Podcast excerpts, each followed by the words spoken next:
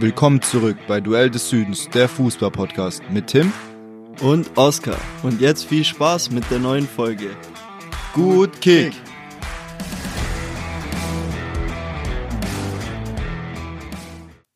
Servus Leute und herzlich willkommen zu einer neuen Folge Duell des Südens. Heute mal wieder seit langer Zeit. Ich glaube, das letzte Mal, als wir bei dir zusammen aufgenommen haben, hat es noch 30 Grad gehabt. Sonst immer online und auch mal eine Pause dazwischen. Aber äh, ja, wir haben es mal wieder einrichten können. Du bist aus Freiburg hier und äh, hast schon ein bisschen was davon mitgebracht. Ich bin zu dir gelaufen, äh, ruf dich an, ja, kannst Türe aufmachen. Und wer macht mir die Tür auf? Vincenzo Grifo, höchstpersönlich. Ja. Grüß Gott, Oskar, wie geht's dir? Servus. Auch von mir, hallo an alle. Ich äh, habe mir ein Trikot gegönnt von Grifo, ein Freiburg-Trikot. Ähm, nicht, weil ich jetzt Freiburg-Fan bin oder so, ich finde die eh sympathisch, aber ich habe das als äh, für mich als Erinnerung für die Zeit jetzt in Freiburg geholt, dass ich immer, wenn ich das den Schrank aufmache, das sehe, denke ich an die Zeit. Da habe ich meinen Meister quasi gemacht in der Zeit mhm. und deswegen habe ich es geholt. Aber ich kann verstehen, dass du erschrocken warst. ja. Du hast den Meister gemacht in Freiburg und Stuttgart hat den Meister gefunden in Freiburg. Ja. So nämlich. Oder im Bar. Im Bar. War, da, war da was. War da was. Äh, gut, ja, heute geht's ein bisschen mehr ums internationale Geschäft. Äh, haben wir ja gerade frisch Champions League und Europa League hinter uns in der Woche. Gucken dann nochmal ganz kurz äh, so auf die größeren Themen, äh, die so rumgegangen sind diese Woche in der Bundesliga, aber wir gehen nicht mehr Spiel für Spiel durch. Ähm, aber jetzt äh, erstmal, äh, kannst du auch was Positives mit dem Trikot in Verbindung bringen? Also wie waren denn deine Prüfungen? War alles gut? Ja, also ich hatte ja zwei mündliche Nachprüfungen weil ich es im Schriftlichen nicht ganz so erfolgreich bestanden habe und äh, konnte die dann aber schaffen. Und jetzt habe ich noch meinen Ausbilderschein fertig. Das heißt, ich habe jetzt von sieben Prüfungen alle sieben erstmal bestanden. Das ist schon mal positiv. Das ist doch super, wenn das schon mal geklappt hat. Ja, das ist super. Wollen wir gleich reinstarten? Starte mal, ja. Okay, also chronologisch angefangen, mal ganz kurz mit AC Mailand gegen Tottenham Hotspur. Mhm. Das interessiert ja jetzt eh nicht so die Menge. Also ich glaube 95% haben das andere Spiel geschaut an dem Abend. Ich glaube auch. Äh, da hat Brahim Diaz das Tor gemacht. Das ist eine zweijährige Leihgabe von Real Madrid. Mhm. Der wird wahrscheinlich auch zurückkehren nach der Saison, weil Real eh ein bisschen Probleme hat, was Kadertiefe angeht. Da können die so einen Offensiven gebrauchen. Ähm, da wurde Malik Chow zum Spieler des Spiels. Der ist ja von Schalke dahin gewechselt. Ist ja so seit äh, Osan Kabak das größte Talent, was, äh, was Abwehr angeht. Äh, und ja, der war wie gesagt Man of the Match. Ich glaube, es war sein Champions League Startdebüt, wenn ich mich nicht irre. Und der hat da echt gut abgerissen. Aber ja, ich habe das andere Spiel gesehen. Das war auf jeden Fall sehenswerter. Ja, also ich muss sagen, ich habe auch nichts von dem Spiel mitbekommen, außer das Ergebnis dann. Ich habe auch das andere Spiel geguckt und dann würde ich sagen, gehen wir gleich aufs andere Spiel ein, oder? Ja, da habe ich paar mehr Stichpunkte als bei dir. Ja. wie du siehst. Dann fang doch gleich mal an mit deine Bayer. Ja, es war die neue Auflage vom Finale 2020, sogar mit demselben Ergebnis und demselben Torschützen. Kingsley Coman macht das äh, 1 0 Siegtor. Der King. Äh, PSG hat damit äh, drei Spiele in Folge verloren. Äh, Coman ist ja auch ein ehemaliger Jugendspieler ähm, von PSG, hat deswegen auch verhalten gejubelt. Und zwar auf jeden Fall ein verdienter Sieg, aber wenn man so die Schlussphase betrachtet, kann das Spiel auch nur, also kann es auch 3-2 für Bayern ausgehen. Ähm, die letzten 15 Minuten hat da echt die linke Seite ziemlich gebrannt von den Bayern, äh, beziehungsweise die rechte Seite von Bayern, die linke von, äh, von PSG. Ähm, ja, die erste Halbzeit war sehr verhalten, keiner wollte irgendwie so richtig Fehler machen und PSG hat gefühlt in den ganzen ersten 45 Minuten ähm, dreimal den Ball über 10 Sekunden in der Bayern-Hälfte halten können. Also wenn du halt Messi und Neymar als Zielspieler hast und äh, keinen, der noch äh, so diesen dieses richtige Tempo mitbringt, den die dann bedienen können oder noch ein Zielspieler mit Körper, dann äh, das Pressing, äh, die konnten da wirklich überhaupt keine Lösungen finden, irgendwie in die in die Hälfte zu kommen und hatten nur ein zwei um Umschaltmomente, wo es mal ein bisschen gefährlich wurde. Willst du auch noch was zu dem Spiel sagen? Also ich habe noch ein bisschen was, aber dass du ja, also kommst. Ich fand äh, Bayern hat das auf jeden Fall gut gemacht. In der in den in der ersten Halbzeit hatten sie, sag ich mal, das Spiel im Griff. Wurde dann ab und zu brenzlig durch die Ecken von PSG. Die kamen nämlich gut rein, haben da auch gute Spieler, die Kopfball abnehmen können mit Marquinhos und äh, Ramos mhm. auf jeden Fall. Da war immer ein bisschen Gefahr da. Äh, mit der Hereinnahme dann von Mbappé wurde es ein ganz anderes Spiel. Also man hat gemerkt, dass der irgendwie gefehlt hat ich fand, seit der, seit er auf dem Platz war, war es dann auf jeden Fall ein Spiel, wo, ja, sag ich mal, hätte kippen können auch noch. Und ähm, da bleibt abzuwarten, wie es dann im Rückspiel läuft. Ich fand zum Beispiel auch krass, was ich immer wieder sagen muss, ist zum Beispiel, wenn ich mir das angucke, das Bayern-Spiel, dann gefällt mir gar nicht, dass Kimmich die Ecken schießt. Da wollte ich mal dich dazu deiner Meinung fragen, weil ich verstehe nicht, wieso der bei der Nationalmannschaft und bei Bayern die Ecken schießt. Ich finde, da ist nie Gefahr. Nie. Das ist wirklich eine bodenlose Frechheit, dem seine Ecken. Ich Also auch. ich liebe Kimmich als Spieler und der hat auch ein überragendes Spiel gemacht, aber dem seine Ecken kommen wirklich zu 98 Prozent auf den kurzen Pfosten und meistens halb hoch. Da kommt nicht mal der Gegner mit dem Kopf ran auf den kurzen Pfosten. So, ich verstehe das nicht, weil der Typ hat eine überragende Schusstechnik und äh, kann Pässe schlagen, Chipbälle, alles. Wieso kann er das Ding nicht so kurz vor den 16er Punkten mit äh, schönen Schnitt äh, reinziehen? Und jedes kommt einfach äh, auf, auf einen kurzen Pfosten. Da gab es eine Situation, wo Goretzka mal zur Kopfball Ja, kam, ein- ein aber das ist halt wirklich die Ausnahme. Und Bayern hat gefühlt jedes Spiel 20 Ecken gerade in der Bundesliga und da wird einfach viel zu wenig Kapital draus geschlagen, wenn du Delikt und Upamecano und Pavard und so weiter und Chupo und äh, Goretzka, also du hast so viel Körper mit, mit drin, Körpergröße Ja. und äh, machst einfach nichts draus aus aus was, wo manche Mannschaften wie, ich weiß jetzt nicht, ich habe gerade kein Beispiel, Union. Union ähm, auch immer Abstiegskandidaten, die holen gefühlt 30, 40 Prozent ihrer ihrer äh, Tore, wenn sie nicht gerade VfB heißen, Ja. aus den Standards raus. Und äh, ja, aber wie du gesagt hast, Mbappé, dann wurde es ein anderes Spiel. Bayern hat zum Glück den perfekten Zeitpunkt äh, hinbekommen, um das Tor zu machen. Das war nämlich vor der Einwechslung. Dazu hast du, das heißt, wenn Mbappé reinkommt, hast du einen Spieler weniger, der verteidigt. Und gleichzeitig muss PSG aber nach vorne mehr machen. Also ergibt es auf jeden Fall mehr Lücken. Und dadurch kamen dann auch Musiala und Sané ein bisschen mehr zur Geltung, die auch, äh, weil die Mitte so dicht war in der ersten Halbzeit. Ramos hat echt ein richtig gutes Spiel gemacht, Ja. war immer dazwischen. Ähm, dadurch wurde es dann ein bisschen offener. Ähm, Cancelo wurde rausgenommen, das hat mich ein bisschen gewundert. Ähm, und äh, Davis kam dann rein, äh, ist auch nicht gut ins Spiel reingekommen, hat die letzten Wochen immer wieder viele technische Fehler drin gegen Mainz, glaube ich, fünf Fehlpässe, äh, die gefährlich wurden. Und äh, so, da muss man eben mal geschwind unterbrechen, äh, ja, weil irgendeine Yogamatte geliefert wurde oder keine Ahnung, was das war. Aber Ja, Grüße, Vater, was war das?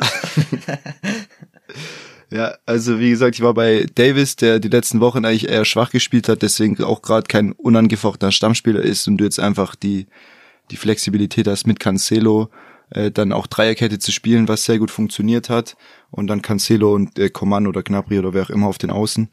Aber Davis hat dann die entscheidende Flanke gebracht zum 1 zu 0. Coman trifft ihn eigentlich ganz gut, aber kommt eigentlich sehr unplatziert und äh, eigentlich hat den einen Torwart mit der Klasse von Donnaru- Donnarumma.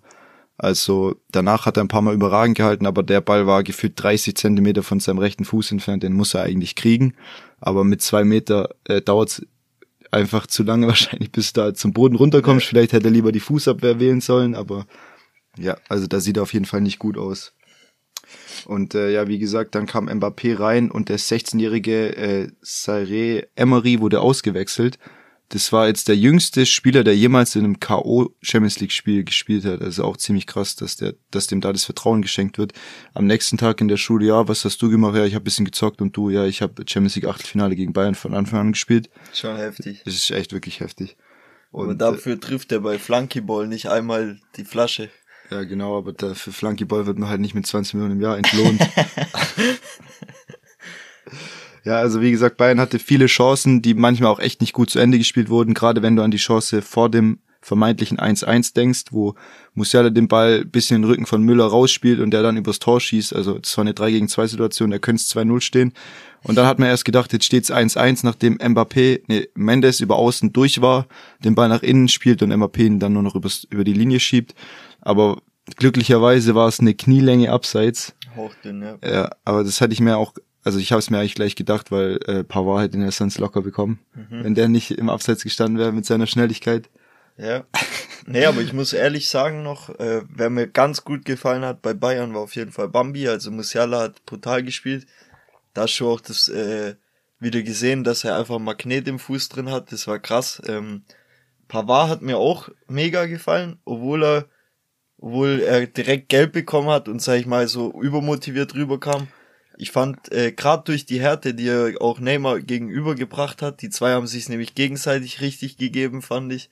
äh, war auf jeden Fall ein großer Faktor, auch Pavard fand ich. Ich fand, Spiel. du hast richtig gesehen, wie der in dem sein Kopf drin ist, weil er ja. jedes Mal dran war und der zwar, der gefühlt äh, bei einem anderen Schiri ist der dann nach 50 Minuten vom Platz, ja. aber der hat wirklich das meiste rausgeholt aus den gelben Karten, die ihm zur Verfügung standen und holt sich dann in der 94. Gelb-Rot ab und den musst du einfach machen. Aufgrund des Mbappé-Wechsels wurde dann Upamecano mit seiner Schnelligkeit bisschen nach rechts gezogen, so auf dieser Halbposition Innenverteidiger und dann hatte Pavard dadurch Probleme im Spielaufbau, weil er immer wieder über links das Spiel aufbauen musste und das ist halt einfach sein schwacher Fuß, ist er nicht gewohnt, auch als Rechtsverteidiger nicht und äh, dadurch hat er dann zwei Fehlpässe gespielt. Das kann passieren und wird dann, kommt dann halt notgedrungen dazu, dass er Messi noch umhauen muss, bevor der ins 16er reinzieht. Also ja. hat noch einen fürs Team mitgenommen.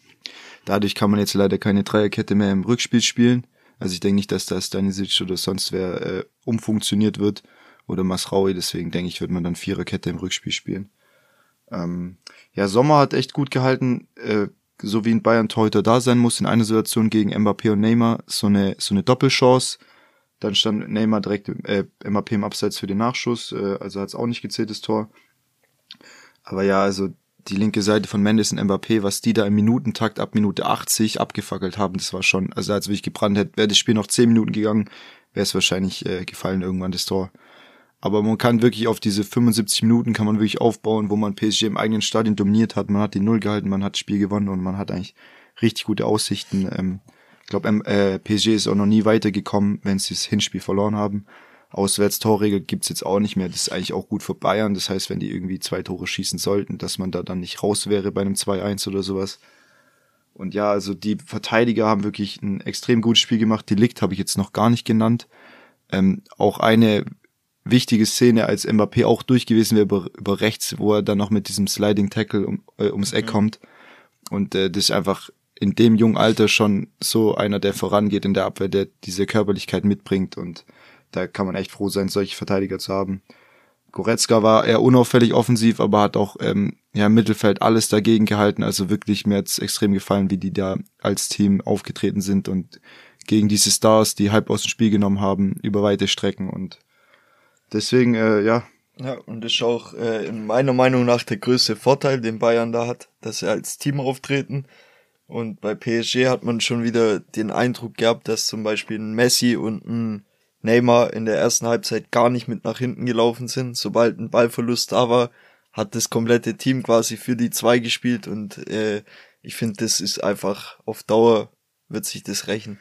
Bei Argentinien geht es, aber die sind da auch emotional nochmal ganz anders zusammengeschweißt als in PSG. Ja.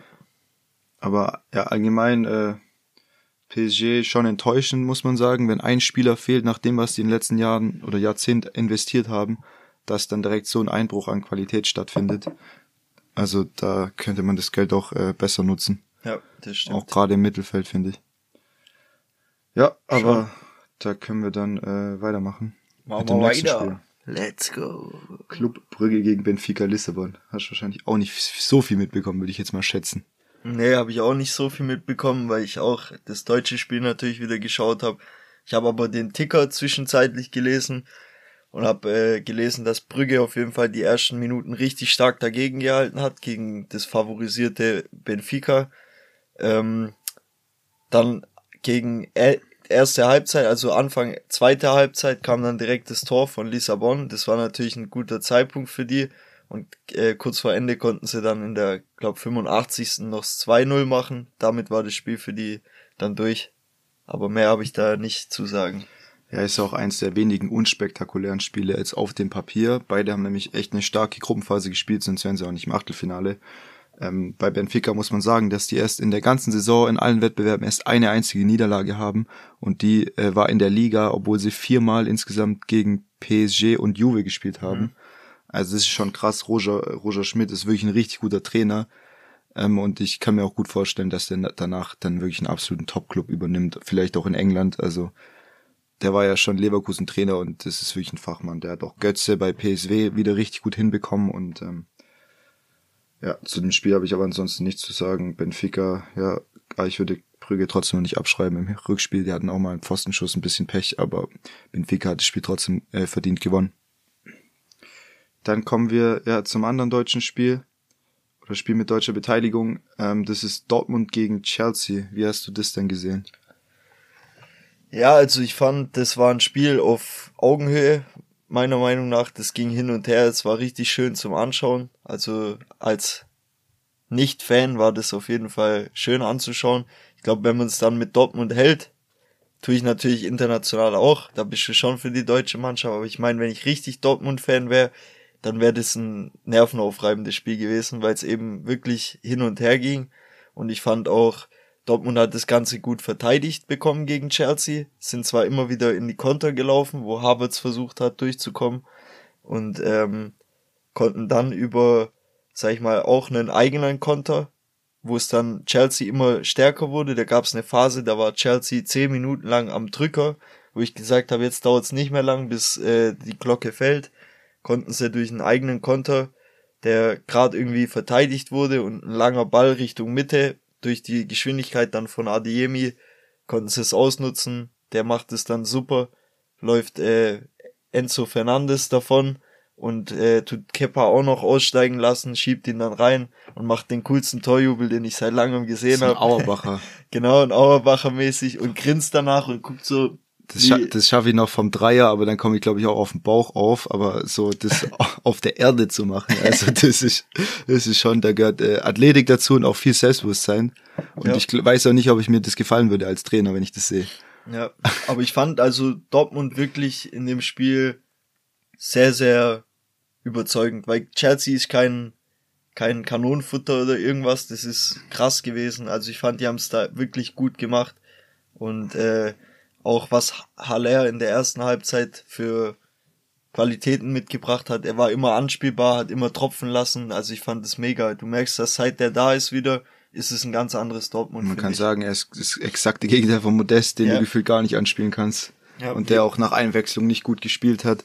Und Schon. ja, also die Ausgangssituation von beiden Mannschaften könnten kaum unterschiedlicher sein. Dortmund ist gerade eins der formstärksten Teams in Europa. Auch wenn die ersten Spiele vom Jahr nicht ähm, komplett überzeugend waren, sie konnten die alle gewinnen und das ist das Wichtigste, weil Bayern hatte auch immer wieder diese Spiele, wo du dann in der letzten Minute 2-1 gegen Mainz gewinnst oder so. Und das äh, macht einfach eine Spitzenmannschaft aus, dass du da trotzdem keine Punkte liegen lässt. Aber jetzt auch durch das Comeback von Aller und diese Emotionalität, die da mit drin hängt, mhm. finde ich, haben die sich in so einen Rausch gespielt, dass wirklich jeder für jeden einsteht und äh, Chelsea hingegen ist nur Zehnter, haben 600 Millionen ausgegeben und nur zwölf, äh, zwei Siege in den letzten zwölf Ligaspielen. Bei denen geht's gerade andersrum und da ist wirklich jetzt ein gewisser Druck da. Aber es war echt ein mega umkämpftes Spiel mit vielen Chancen auf beiden Seiten. 14 zu 21 Torschüsse. Joao Felice hatte zwei richtig dicke, ja. schießt einmal an die Latte. Da gehört dann natürlich auch ein bisschen Glück mit dazu. Aber wie du gesagt hast, Adiemi kommt jetzt auch mal in Situationen, die wirklich, wo er seine Stärken ausspielen kann. Das ist nicht unbedingt ein tiefstehender Gegner, wo er äh, über Außen ins Eins gegen Eins muss und klar ist eigentlich ja, er muss in die Mitte ziehen und dann robbenmäßig abschließen oder irgendwie einen anderen Angriff initiieren, sondern er kann in Umschaltsituationen aus der Mitte raus sich aussuchen, gehe ich links vorbei, gehe ich rechts vorbei.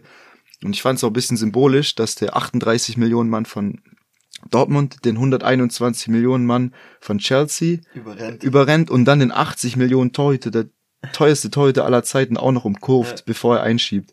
Also dieses Tor hatte schon so ein bisschen Symbolik, äh, wo heutzutage, wo es hingegangen ist im Fußball. Ja. Ähm, aber ja, gerade Spieler wie Chan, Adiemi, Süle, Schlotterbeck, die fand ich lange sehr formschwach waren.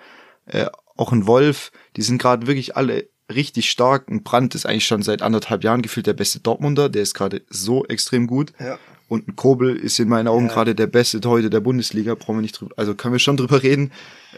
Gibt noch Cases für andere Torhüter, aber in meinen Augen ist der es gerade. Nee, der ist, der ist so Weltklasse. stark und auch mentalitätstechnisch ist er genau das, was Dortmund braucht. Und äh, ja, die können nur hoffen, dass der noch viele, viele Jahre da spielen wird, weil ich denke, irgendwann wird das Interesse von den Bayern kommen, wenn äh, Sommer und Neujahr, wenn das da geklärt ist in den nächsten Jahren, wie es da weitergeht. Aber ähm, da wird es auf jeden Fall Geld hageln, schätze ich mal, für, für Torhüter-Verhältnisse, falls da irgendwas zustande kommen sollte. Aber das ist jetzt echt nur Spekulation. Ja, also er war ja schon bei Stuttgart, zu Stuttgart-Zeiten super. Auch gerade dieses, wie sie sich hinten gepusht haben und sowas. Der hat da viel für den VfB auch gerettet, sag ich mal. Ähm, jetzt in Dortmund Weltklasse. Also jetzt hat er nochmal einen Step nach vorne gemacht, meiner Meinung nach. War damals schon ein guter Torwart, ein guter durchschnittlicher Bundesliga-Torwart.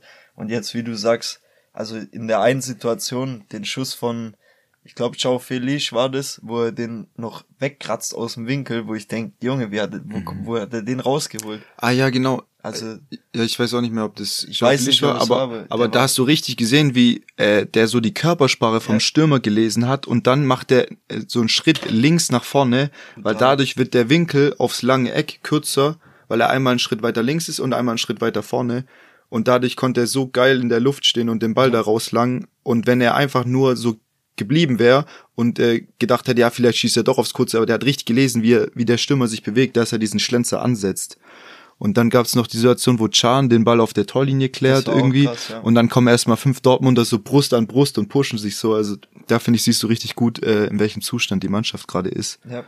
Und äh, ja, also hat mir gefallen, der 100 Millionen Mann Mutrik äh, spielt gegen Wolf und äh, kriegt nicht viel zustande, hat gefühlt irgendwie, ich- der, der jedes Mal, wenn er einen Ball hatte, irgendeinen Hackenpass gemacht, der nicht angekommen ist.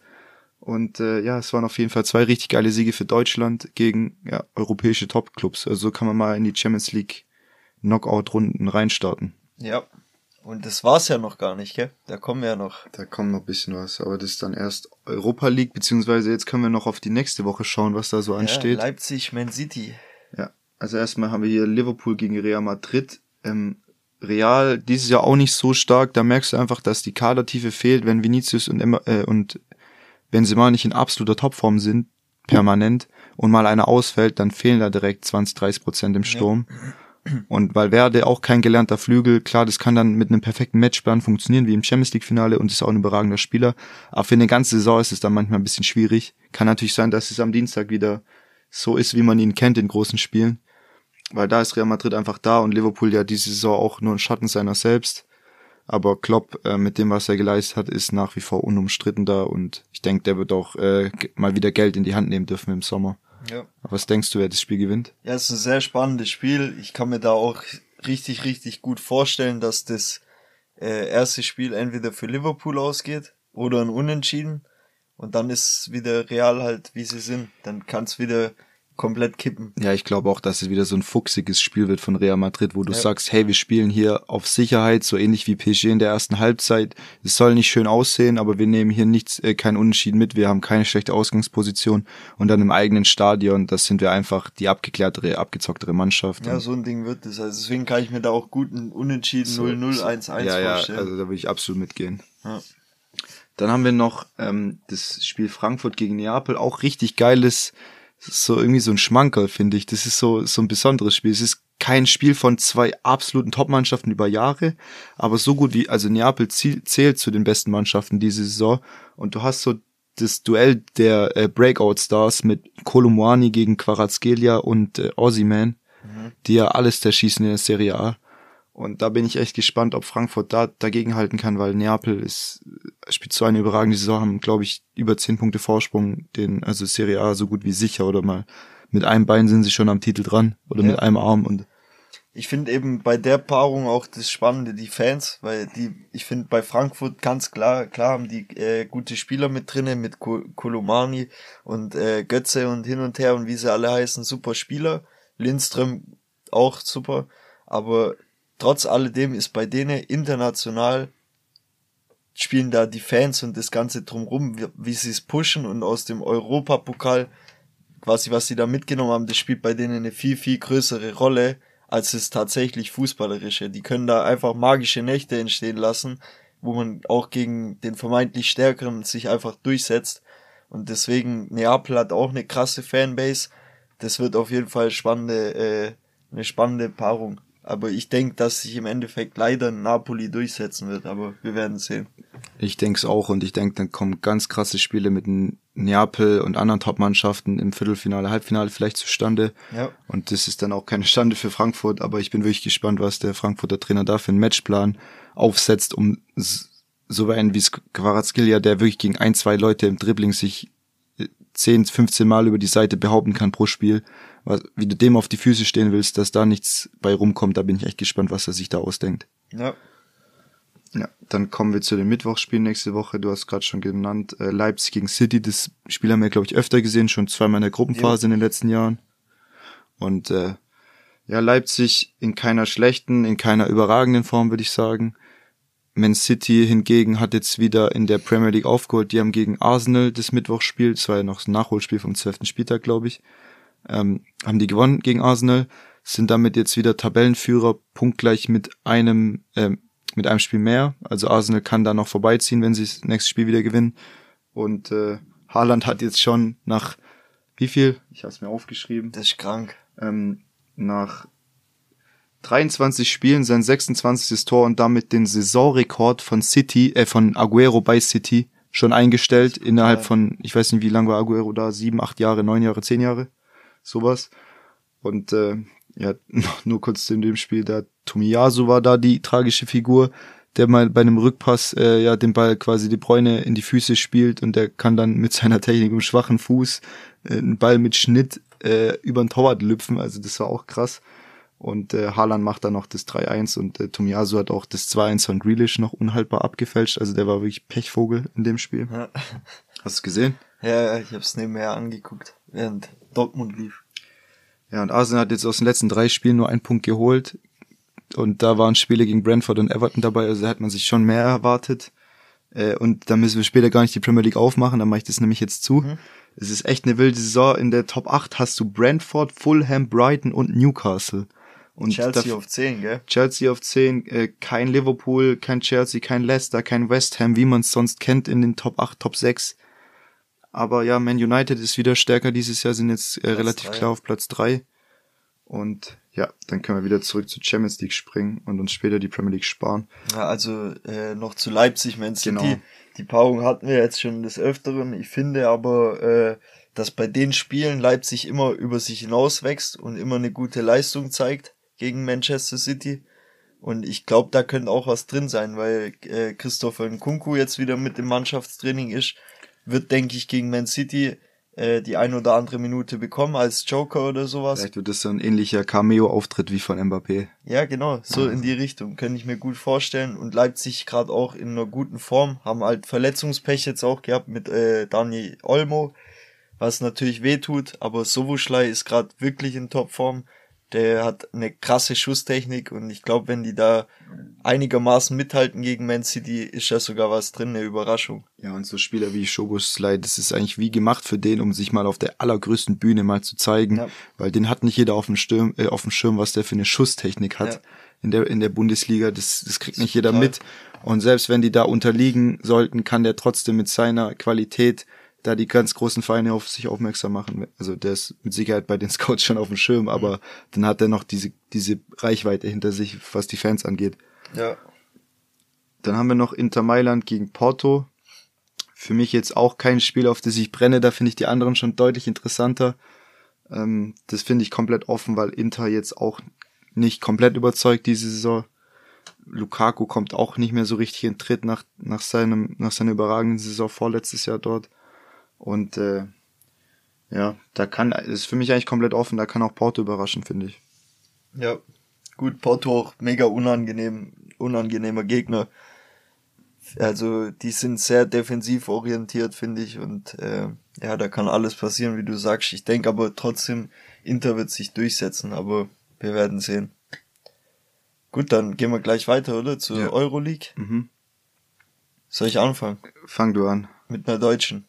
Wie du willst. Also Leverkusen gegen Monaco hat äh, Monaco für sich entscheiden können. 3 zu 2. Hast du es gesehen? Ja, also ich habe nicht alles gesehen, aber ein paar Situationen habe ich gesehen. Ich wollte mir diesen Euroleague Plus äh, Pass bei ähm, RTL Plus kaufen, aber mhm. die Seite war so komplett überlastet. Also das, das war vorher schon das Spiel Manchester United gegen Barca, das wollte ich mir eigentlich anschauen, aber da ging gar nichts auf der äh. Seite. Und dann habe ich es einfach gelassen, habe ich mir gedacht, RTL. Aber wenn, es lief doch im Fernsehen. Ja? ja. Okay, das habe ich nicht mitbekommen. Nee, es lief im Fernsehen, also auf RTL, glaubst du. Okay, ja, ich habe äh, ich habe gesehen, dass die Seite nicht funktioniert. Ähm, nach dem ersten Zeitslot von den Spielen habe ich den zweiten gar nicht mehr verfolgt okay. und habe ich mir die Highlights angeschaut. Ja.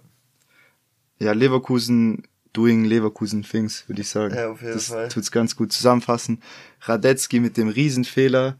Also so ein Eigentor habe ich auch lange nicht mehr gesehen, wo der so in Bedrängnis gebracht wird, dass er letztendlich selber irgendwie über die Linie stochert obwohl er sich dann befreien will und über die andere Seite wieder Spieler öffnen will.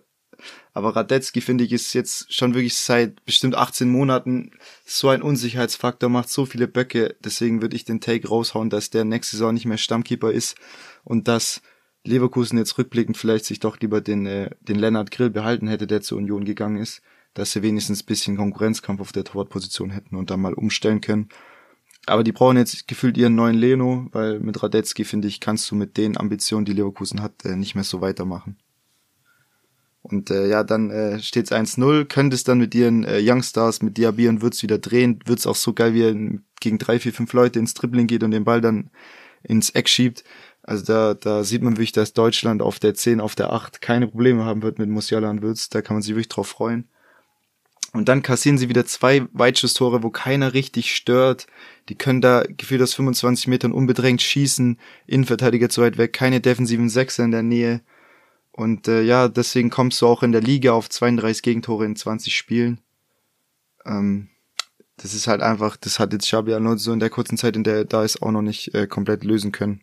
Obwohl eigentlich du Qualität auf allen Positionen hast. Ja, also ich finde bei Leverkusen dieses Jahr allgemein ein Problem, dass die keine krassen Sechser haben, also defensive Mittelfeldleute, außer Antrich. Mhm. Zum Beispiel, die ja, also, noch äh, Aranguis, aber der ist gerade auch nicht äh, so ja on point. Die haben dann Amiri wieder jetzt geholt. Ja, der ist eher ein bisschen offensiver als Der Sechser. ist offensiver, ja. genau. Dann hast du noch einen Demir bei, der gerne aber auch nach Offen also in die Offensive zieht und auch abzieht. Der schießt sehr, sehr viel, ist aber nicht der Defensivfaktor wie jetzt zum Beispiel ein Endo bei VfB, der hinten einfach abräumt oder so ja, ein Kanté, so ein du Magnet noch, einfach. Du hast auch noch den Palacios, aber ich finde, da fehlt wirklich einer und da würde ich mal einen Namen in den Raum schmeißen, den ich mir gut vorstellen könnte und das ist Tom Kraus von Schalke. Oder Anton Stach von Mainz. Das sind so ja, zwei so Spieler, die, Richtung, ja. die denen extrem weiterhelfen würden, die für mich auch noch Potenzial haben, sich zum Nationalspieler zu entwickeln. Ich glaube, Stach war schon mal nominiert, Kraus noch nicht. Kraus aber der beste Schalker, extrem zweikampfstark. Und äh, in einem Team, wo Qualität um den rum ist, kann ich mir wirklich vorstellen, dass er nochmal ein, zwei Schritte macht und wirklich zu sich zu einem sehr guten ähm, Sechser in der Bundesliga entwickeln kann. Genau. Und dann, äh, was bei denen mir auch noch auffällt, ist natürlich die linke Außenposition. Da spielt sehr oft äh, Mitchell Bucker. Ja. Oder teilweise dann auch ähm, Hincapier wird dann über links außen spielen. Ist für mich einfach ähm, zu schwach besetzt. Da brauchst du noch einen Spieler, wie einen Sosa oder so, einer, der Flanken schlägt, ein David Raum, ein Angelino oder irgend Gosens, so einer. Gosens, an, an genau. Die ganzen Namen wurden ja auch alle gehandelt, ja. aber die haben letztendlich irgendwie nichts mehr unter Dach und Fach bekommen. Ich glaube an Grimaldo von, ähm, der ist nicht bei Benfica, der ist auch beim, ich glaube, der ist auch in Portugal, ich weiß gar nicht mehr wo. Hm. Ähm, der ist anscheinend ablösefrei zu haben und an dem sollen die auch Interesse haben, aber ja. Ja, aber da merkst du, da sind so zwei, drei Positionen, wo es einfach nicht ganz äh, abgestimmt ist. Jetzt wird's tut natürlich sehr, sehr gut äh, Leverkusen wieder. Schick ist jetzt gerade noch nicht dabei, noch nicht wieder in Topform. Also der braucht noch, der hat noch Trainingsrückstand. Wenn der dann auch noch dazu kommt, kann ich mir trotzdem noch vorstellen, dass sie es äh, rumbiegen können in der Euroleague und aber auch in der Liga, dass sie da wieder mehr angreifen. Ja. ja. Wenn du so ein Ding zu Hause 2-1 drehen kannst nach Rückstand und dann doch noch wieder diese zwei Tore kassierst, das ist halt einfach das sind halt einfach die Grundlagen vom Fußball, die du da irgendwie nicht gerade so auf den Platz bekommst. Ja. Dann haben wir noch Stimmt. Ajax Amsterdam gegen Union Berlin. Ähm, das ist 0-0 ausgegangen. Ajax mit zwei Drittel Ballbesitz. Oskar, ja. wie viel Prozent sind es? Zwei Drittel. Ja. Äh, 66,66. Stark. Stark, ja. Hätt's ich habe mich äh, gewandelt in Mathe. Mashallah. Ja. ja, aber das war auch schon äh, irgendwie vorherzusehen, dass Union da, ja, also Union ist eine Mannschaft, da kann man oft 0-0 auch tippen bei so schwierigen das Gegnern. Das ist aber Union sogar mehr Torschussschüsse und mehr X-Goals und ich glaube, ihnen wurde sogar ein Tor aberkannt. Ich habe gelesen auf Social Media, dass sie sich richtig drüber aufgeregt haben. Ich hatte äh, die die Highlights waren noch nicht äh, draußen, als mhm. ich das gesucht habe und ich habe nichts gefunden, deswegen konnte ich die Szene nicht sehen. Ich auch nicht, also ich habe es auch nicht gesehen. Aber auf jeden Fall jetzt, äh, ja, im Heimspiel. Alles drin. Da wird das Stadion brennen und ich glaube, das wird auch ein richtig geiles Spiel für die Fans. Da, da haben ja. sie schon gegen äh, stärkere Mannschaften eklig gewonnen und Ajax ist gerade nicht so gut in Form. Sie haben ihren Trainer entlassen, den Alfred Schreuder, haben, glaube ich, ganz, ganz viele Spiele am Stück nicht gewinnen können, sind auch in der Tabelle, glaube ich, gerade nur, ja, die sind, glaube ich, gerade nicht mal Vierter. Also ich kann es gerade nicht genau sagen, weil ich jetzt das letzte Wochenende nicht drauf geschaut habe, aber die waren auf jeden Fall nicht oben dabei wie sonst, immer souverän. Ähm, ja, dann ein Spiel, das könnte auch ein Champions League Viertelfinale sein vielleicht. Ist aber dafür, ich weiß nicht, was ist das? Ist das noch Sechzehntelfinale oder ist, nee, ist wahrscheinlich schon Achtelfinale? Ich glaube Oder so, so Zwischenrunde mäßig, weil Freiburg ja, ja, ja, genau, weil Freiburg spielt ja auch nicht mit in der Runde und äh, das ist einfach in der Europa League äh, das Matchup Barcelona gegen Man United. Barca ist da nach Ecke auf Alonso in Führung gegangen. Rashford, der gerade einer der formstärksten Spieler ist, so in den Top-Ligen, äh, gleicht aus und bereitet auch das Eigentor von Kunde vor. Der hat ja echt lange Zeit unter seinem Potenzial gespielt, aber diese Saison in 35 Spielen, 22 Tore, 8 Assists, hat jetzt, glaube ich, auch wieder getroffen gegen, gegen Everton. Ähm, ist auf jeden Fall richtig stark. Ähm, Rafinha dann mit der Flanke, wo Lewandowski nicht mehr hinkommt, aber die war so schön vors Tor gezogen, dass die trotzdem reingeht und der Torhüter eben irritiert ist. Das sind genau die Dinger, wie man sie bringen muss. Ist dann 2-2. Barca hätte noch einen Elfer kriegen müssen. Da wurde ähm, ein von Manchester an die Hand geköpft im 16er. Und da verstehe ich nicht, wie da der Videoschiedsrichter nicht eingreifen kann, weil für mich war es ein klarer Elfer, äh, weil du einfach erwarten musst, dass der Ball zurückkommt, wenn er geköpft wird und äh, die Hand da einfach zu weit absteht. Und Barca, muss man sagen, hat echt Pech gehabt dieses Jahr mit Chiris, äh, was Champions League und Europa League angeht. Auch gegen Bayern hätten sie einen Elfer kriegen können, haben hier und da Pech gegen Inter. Also letztendlich haben sie sich trotzdem selber zuzuschreiben, dass sie aus der Champions League ausgeschieden sind, aber die haben echt Pech gehabt international. Dafür spielen sie eine überragende Ligasaison, da haben sie 56 Punkte und sieben Gegentore in 21 Spielen. Ja. Haben, glaube ich, jetzt auch irgendwie siebenmal 1-0 gewonnen. Also gefühlt spanische Union einfach. Aber äh, ja, mit dem Punkteschnitt, den sie gerade haben, würden sie auf 101 Punkte kommen. 2,67 Punkte pro Spiel holen die gerade. Also stark. Ligatechnisch ist da alles in Butter, aber das Champions League aus hat natürlich die Saison direkt bisschen gebeutelt. Ja. Ja, vor allem du erwartest halt auch als Barcelona in der Champions League zu spielen. Das ist halt ja. ja da bist du sollst du eigentlich äh, Halbfinal Dauerkandidat sein. Mhm. Da kam jetzt auch wieder was raus, da gibt's wieder Ermittlungen, genau wie bei Juve, denen ja 15 Punkte abgezogen wurden. Mhm. Äh, und Ermittlungen gegen, gegen Man City über zehn Jahre, also was da gerade alles rauskommt. Und Barca soll irgendeinem so Schiedsrichterkomitee seit 2001 insgesamt über 5 Millionen irgendwie überwiesen haben. Alter. Und äh, anscheinend nur für Beraterfunktionen Wahrscheinlich haben sie dann den Schiri gefragt, äh, ja, wie hart kann ich denn bei dem Schiedsrichter hinlangen, ohne ja, Geld zu krank. bekommen? Und also, das Beraterfunktion als Schiedsrichter, ja. wow. Also, da, da, bin ich echt mal gespannt, was da jetzt noch rauskommt, weil äh, der eine oder andere Präsident da in der Vergangenheit hat auch wirklich Dreck am Stecken gehabt. Ja. Also da kracht's auch gewaltig bei dem Verein. Ja, du hast gerade die anderen äh, Mafiosis angesprochen. Mit Juve, bei denen läuft's ja gerade im Moment auch nicht gut haben jetzt 1-1 äh, gegen Nantes gespielt. Nantes. Nantes, oder? Heißt es? Nantes, ja, will ich ja, auch sagen. Nantes. Der Ex-Verein von Kolomoani. Genau. Gut, das hatte ich nicht auf dem Schirm. Ja, jetzt, jetzt weiß es. Ja, Juve allgemein gerade auch nicht so äh, in der Liga technisch stark unterwegs. Ja, wäre Kostic mal bei Frankfurt geblieben, dann würde ja, er jetzt äh, Champions, League 8 Finale spielen, ja. Ja, aber zu dem Spiel kann ich nicht groß was sagen, habe ich nicht gesehen. Ja, ich würde jetzt auch nicht mehr zu allen Spielen noch, äh, die noch folgen in der Europa League was sagen, nur jetzt noch zu Sevilla. Die haben 3-0 gewonnen gegen PSW. Ja, PSW, gut, PSW hat äh, Madueke an Chelsea verloren und Gakpo an Liverpool, hat dafür Torgen Hazard bekommen. Also kein so guter Tausch, was Qualität angeht, aber finanziell hat es sich für die auf jeden Fall gelohnt. Ja. Die spielen eigentlich eine gute Saison. Ähm, aber jetzt gehen sie 3-0 unter gegen Sevilla, die eine sehr schwache Saison spielen. Die sind nur vier Punkte vorm Abstiegsplatz auf Platz 12 in mhm. Spanien. Und waren noch richtig geile Tore, also lohnt sich auch die Highlights da anzuschauen von, ähm, wie heißt der? Ah, jetzt fällt mir der Name nicht mehr ein. Der, von mir. Nee, nee, der Flügelspieler, der auch bei, bei Ajax mal ein Jahr war. Ah, Ocampos, genau. Mhm. Ja, und äh, Goudet hat auch ein geiles Tor geschossen. Also waren geile Dinger dabei. Ähm, das wäre für mich äh, dann der Abschluss von der Europa League. Hast du da noch ein Spiel? Nee. Und ich habe nur noch eine Sache zur Conference League. Da hat Luka Jovic, der zu Florenz gewechselt ist, zwei Tore geschossen. Die haben 4-0 gewonnen. 4-0 ja. Sieg gegen Braga. Nico Gonzalez hat auch gespielt. Ja. Leider keine Torbeteiligung, aber er konnte bestimmt seine Qualitäten auch abseits von der Toren. Der wurde zum, äh, ja, zum, wie sagt man, Jugendspieler Also ist ja nicht mehr ganz Jugend, aber er Der ist wurde. doch 24 oder 25 ja, ja, aber so. trotzdem, er wurde dort äh, jetzt diesen Monat zum äh, ja, Young- Youngster des Monats. Ja, Youngster oder Newcomer oder was weiß ich des Monats gewählt Okay. bei Florenz. Also, Best, bester 25-Jähriger des Monats. ja, so nach dem Motto. Also irgendein Award hat er bekommen, Okay. habe ich auf Insta gesehen. Deswegen freut mich auf jeden Fall. Nico, bester Ja, Mann. vielleicht kommt er irgendwann zurück. Nein, kommt er nicht. Okay, Gut. es tut mir leid. Ja, Ja, Man kann City, schwer nicht wissen. Ja, Man City haben wir schon angesprochen. In die Premier League brauchen wir nicht nochmal. Nee. Sollen wir nochmal ganz kurz auf die Bundesliga schauen? Gerne doch. Gerne doch. Ja, da hätte ich auf jeden Fall so zwei, drei Themen. Das ist einmal Union, die gewinnt fünftes Mal in Folge, glaube ich, jetzt äh, 2-1 gegen RB Leipzig. Also brutal, wie die das immer wieder hinbiegen. Ähm, Ja. Da, da gab es auch so die eine Szene, hast du die im Kopf, als der Unioner Verteidiger sieht, der Ball kommt über ihn drüber und er schlägt so die Hacke nach hinten aus, berührt dann damit den Ball unkontrolliert, aber er berührt den Ball oder er trifft.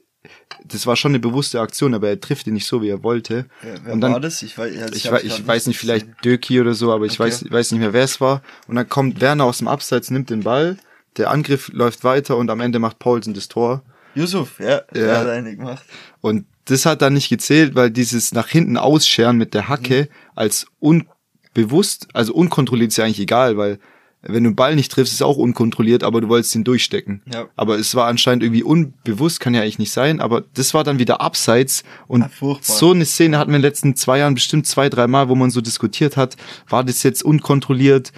Ich glaube auch mal bei Freiburg oder Köln oder so nach einer Ecke. Ja, ja. Und äh, dass das nicht zählt, äh, finde ich echt, also früher hätte ich gesagt, ja, okay, das passt, der trifft den Ball gar nicht und der kommt klar aus dem Abseits. Aber wir hatten jetzt so, ein- so gegen, so, so Präzedenzfälle, so dagegen, Ja. dass das dann wieder äh, zurückgenommen wurde. Das hat mich wirklich gewundert und da verstehe ich auch, dass der Marco Rose sich extrem aufregt. In dem Fall war es ein Sechs-Punkte-Spiel, Union, fünf Spiele am Stück gewonnen Krank. und äh, sind jetzt auf zwei, sechs Punkte weg von Leipzig auf fünf. Also schon irgendwo auch bisschen folgenschwer, diese drei Punkte für beide Mannschaften, positiv wie negativ. Klar. Und äh, auf jeden Fall trotzdem krass und Respekt an Union, sich da wieder durchzubeißen. Gegen Leipzig durchbeißen, da gehört was dazu, auf jeden Fall. Äh, das war auch nicht die einzige Schiedsrichterentscheidung, wo krank war an diesem Spieltag wieder. Also bei VfB fand ich auch was, da hat sich Labadia mega, mega mäßig aufgeregt. Ich weiß nicht, ob du das Interview gesehen hast. Das habe ich nicht gesehen. Da hat, äh, also Stuttgart hat 1-0 geführt durch ein schönes Tor von Fürich, hat es dann auch Ah ja, äh, bis in die Halbzeit Das gebracht. echt geiles Tor. Dann hat äh, Sagadu zwei Elfmeter äh, verursacht, sage ich mal, und der zweite war eben mega frech. Den ersten kannst du geben, klar. Der zweite war einfach frech, weil der nicht 100% ein Elfmeter ist. Der Schiri lässt weiterlaufen und der Video Assistant greift ein und sagt Fehlentscheidung. Ist aber also das ist wieder diese scheiß Auslegungssache, wann ist jetzt eine Fehlentscheidung, eine klare Fehlentscheidung, dann weißt du, ich meine, da muss es ein hundertprozentiges Foul sein. Und da hat sich Labadia mega drüber aufgeregt. Ich habe mich mega drüber aufgeregt, das ist natürlich auch wichtig. Ja. Bin durchgedreht Ja. und habe mir aufgrund dessen dann auch direkt einen, äh, äh, einen Griff Ich wollte gerade sagen, der weil er schießt beide verwandelt hat. Zwei Elfer rein und du drehst so durch, dass du einfach dir dann in dem Trikot von denen rumrennst. So ein bisschen Stockholm-Syndrom ist das dann so. aber mega. Nee, Ich hatte an dem Tag auch Prüfungen in Freiburg, also ich war an dem Tag äh, tatsächlich mega nervös. Bin da durch die Stadt gelaufen, weil ich zum Intercity Hotel musste, wo ich die Prüfung abgenommen bekommen habe. Und dann sehe ich die ganze Zeit die VfB-Fans rumlaufen im Trikot durch die Stadt und die Freiburg-Fans und denk mir, was zur Hölle mache ich hier?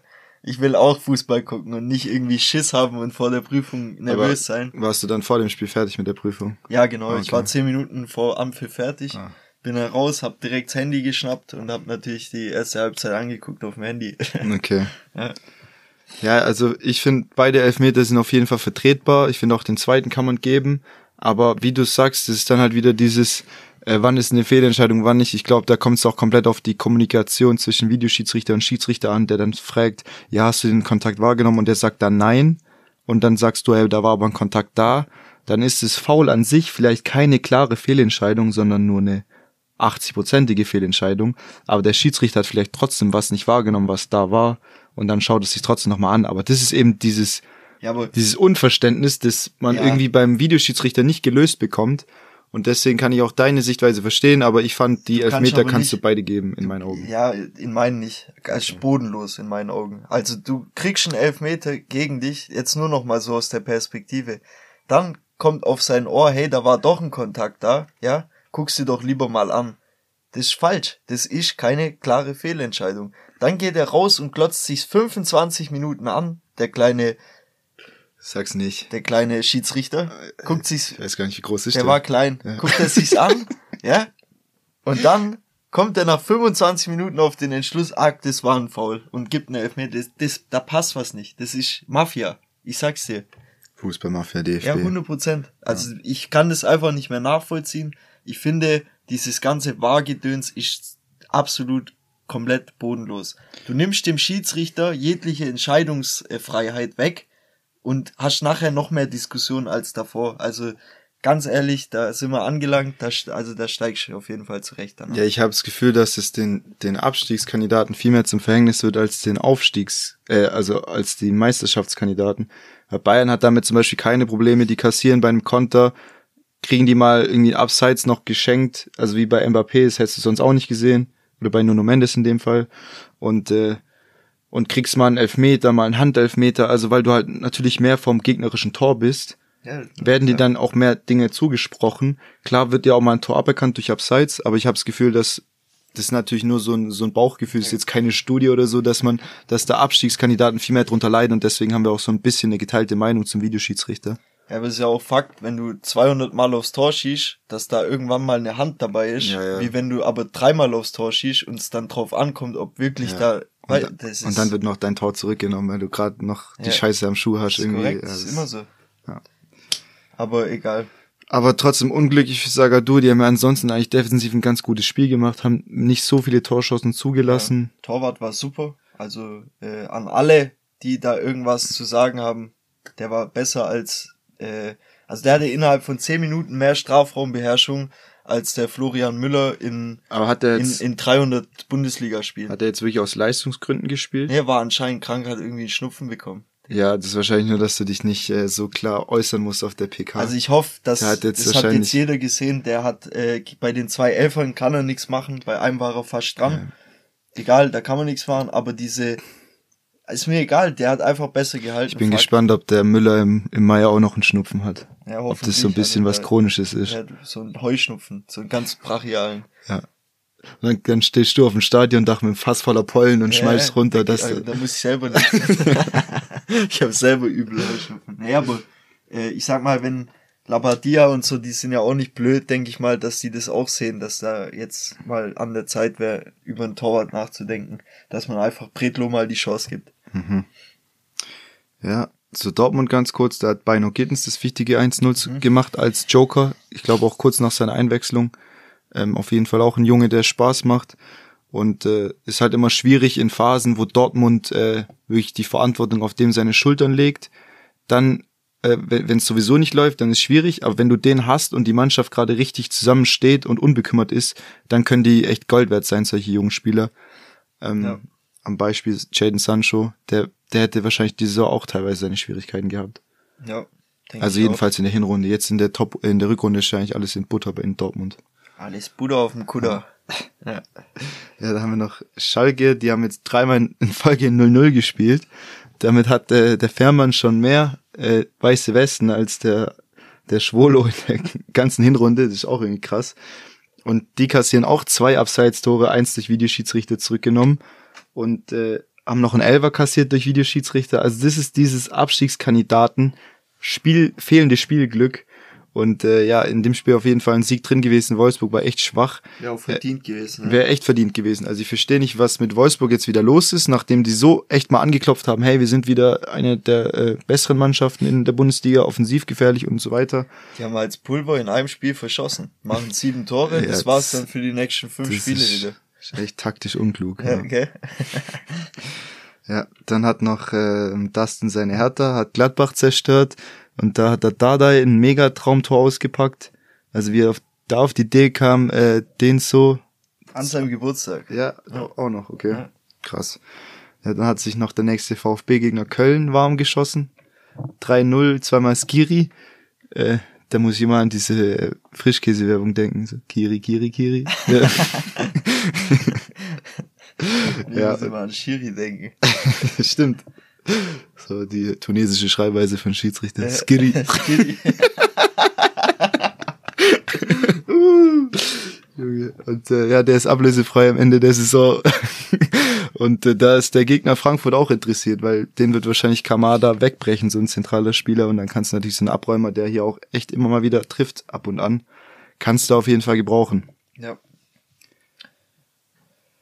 Ja, das war's zur Bundesliga, oder? Ja, von, von mir war es das auch insgesamt, oder hast du noch irgendwas? Nee, also ich habe auch nichts mehr Also das Stelle. war wirklich mal eine knackige Folge. Ja. Also das ist selten, dass wir gegen Ende der Folge mal hier draufschauen und da steht nicht eine Stunde zehn. Wir sind echt gut durchgekommen, obwohl wir viele Sachen besprochen haben. Ähm, ja, dann äh, könnt ihr die 20 Minuten, die ihr euch gespart habt, mit eurer Familie verbringen. Ist auch nicht, auch nicht schlecht, gell? Seht ihr die auch mal wieder. Ja. Und äh, Wir melden uns dann, denke ich, nächste Woche, oder? Wenn Ja. wir dazukommen. Ich denke schon, dass das ja, was wird. vielleicht wieder so ähnlich nach der Champions League wieder. Können wir alles mit reinnehmen. Genau. Und äh, Und diesmal vielleicht äh, auch Eindrücke live aus dem Stadion. ja, ich bin mal gespannt. Vielleicht gehe ich spontan mit morgen. Genau. Dann siehst du auch mal guten Fußball. an Cannstatter Vasen, an die Schießbude. Ja. Ja, mal schauen, wie viel ich treffe. Ja, ich leider gerade nicht. Ja. Ja, da fallen die, die Dinger woanders. Ja, mal gespannt, ob, äh, ob einer mit Schnupfen spielt oder einer ohne. Ich hoffe. Also in dem Sinne wünsche ich allen ein schönes Wochenende und man hört sich dann demnächst wieder. Auch von mir schönes Wochenende. Macht's gut, bleibt gesund. Ciao, ciao. Ciao, ciao.